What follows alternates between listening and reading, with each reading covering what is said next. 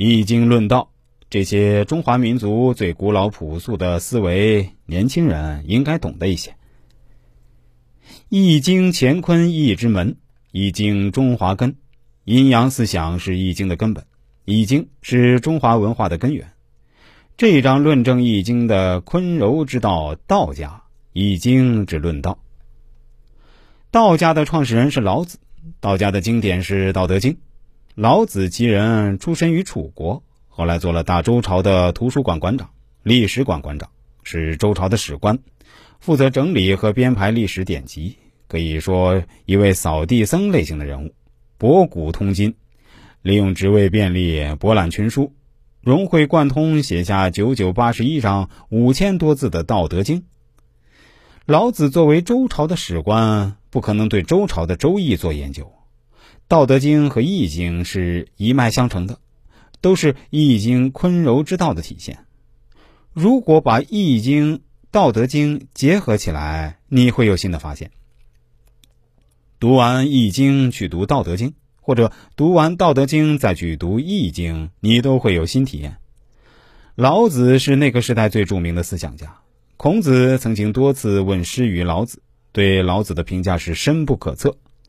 不可窥其全貌，神龙见首不见尾。老子天下第一的名头也不是白给的。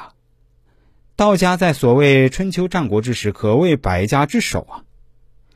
老子《道德经》前半部讲道，后半部讲德，合起来就是道德，所以叫《道德经》。细分的话，《道德经》一共九九八十一章，前三十六章讲，后面四十五章讲德。三十六又刚好是四九，四十五又刚好是九五，而九四九五九九八十一这样的数字对道家都有特殊的含义。《道德经》和《论语》一样，跟《易经》都是一脉相承的产物，只是儒家阐释的是《易经》乾阳刚正之道，正大光明，浩然正气。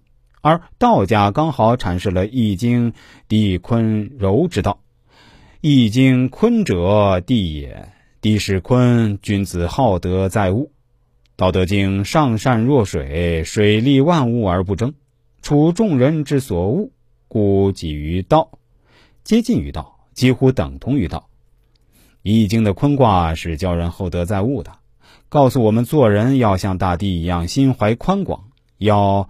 柔软包容，然后你就能承载万物。在《易经》六十四卦里面有一个卦象叫太卦，太卦上面是阴，下面是三个阴爻；下面是阳，下面是三个阳爻，俗称三阳开泰。上柔而下刚是比较吉利的卦象，与其他卦象是匹相，是不太吉利的。